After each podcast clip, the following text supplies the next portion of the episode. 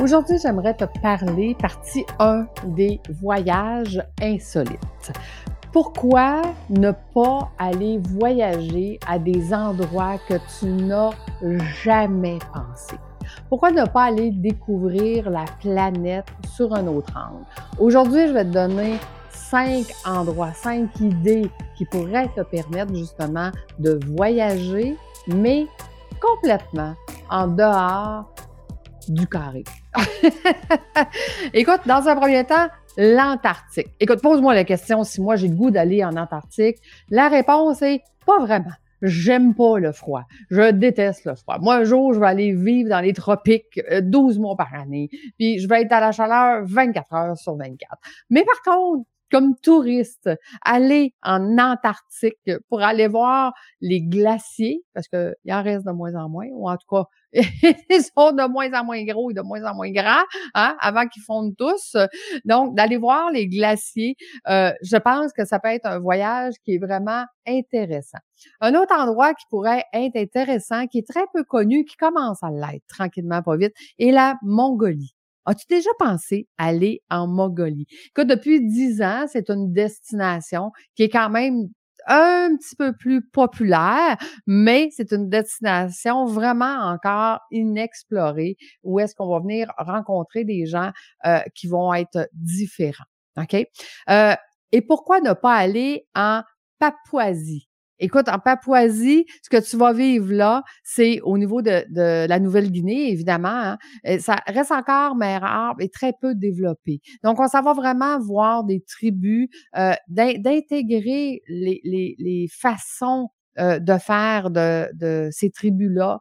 Euh, on rentre vraiment dans un autre monde. On revient euh, des millénaires en arrière parce qu'ils sont pas industrialisés encore. Euh, puis le tourisme, ben, c'est un, un, tourisme respectable. Donc, il fait le respect de leur nature et de leur euh, de leur communauté. Donc, tu sais, on est de plus en plus conscient hein, qu'on veut pas défaire justement qu'est-ce qu'ils ont. Le Madagascar. Écoute, le Madagascar de plus en plus commence à être sur la planète parce qu'on retrouve beaucoup beaucoup de gens qui sont bien formés, qui parlent français, anglais, et que à ce moment-là, au Madagascar, on peut avoir même des employés qu'on va engager qui nous coûteront vraiment pas cher. As-tu déjà pensé à faire un voyage au Madagascar pour aller recruter des gens que tu peux faire travailler à distance? Hmm, ça pourrait vraiment être intéressant comme voyage. Un, on s'en va découvrir euh, ce qu'on appelle la terre rouge, mais on s'en va aussi peut-être se faire des contacts pour pouvoir euh, engager des personnes qui vont venir euh, travailler chez nous. L'Éthiopie, évidemment que l'Éthiopie, ça a été longtemps inaccessible. Par contre, l'Éthiopie devient de plus en plus, a quand même des endroits euh, où est-ce que c'est berceau de l'humanité, hein, qu'on dit dans l'Éthiopie. Donc, on vient redécouvrir nos racines. Tu vois, dans ces pays-là, ce qui est intéressant, c'est que on retourne à la base de l'être humain, on retourne avant l'ère industrialisée, on retourne dans euh, qu'est-ce qu'était notre planète avant d'en faire ce qu'on fait, nous, euh, dans nos aires industrialisées? Qu'est-ce qui était important pour ces peuples-là? Et ce qu'on vient de découvrir de ces peuples-là, ce qui était important, c'était l'entraide.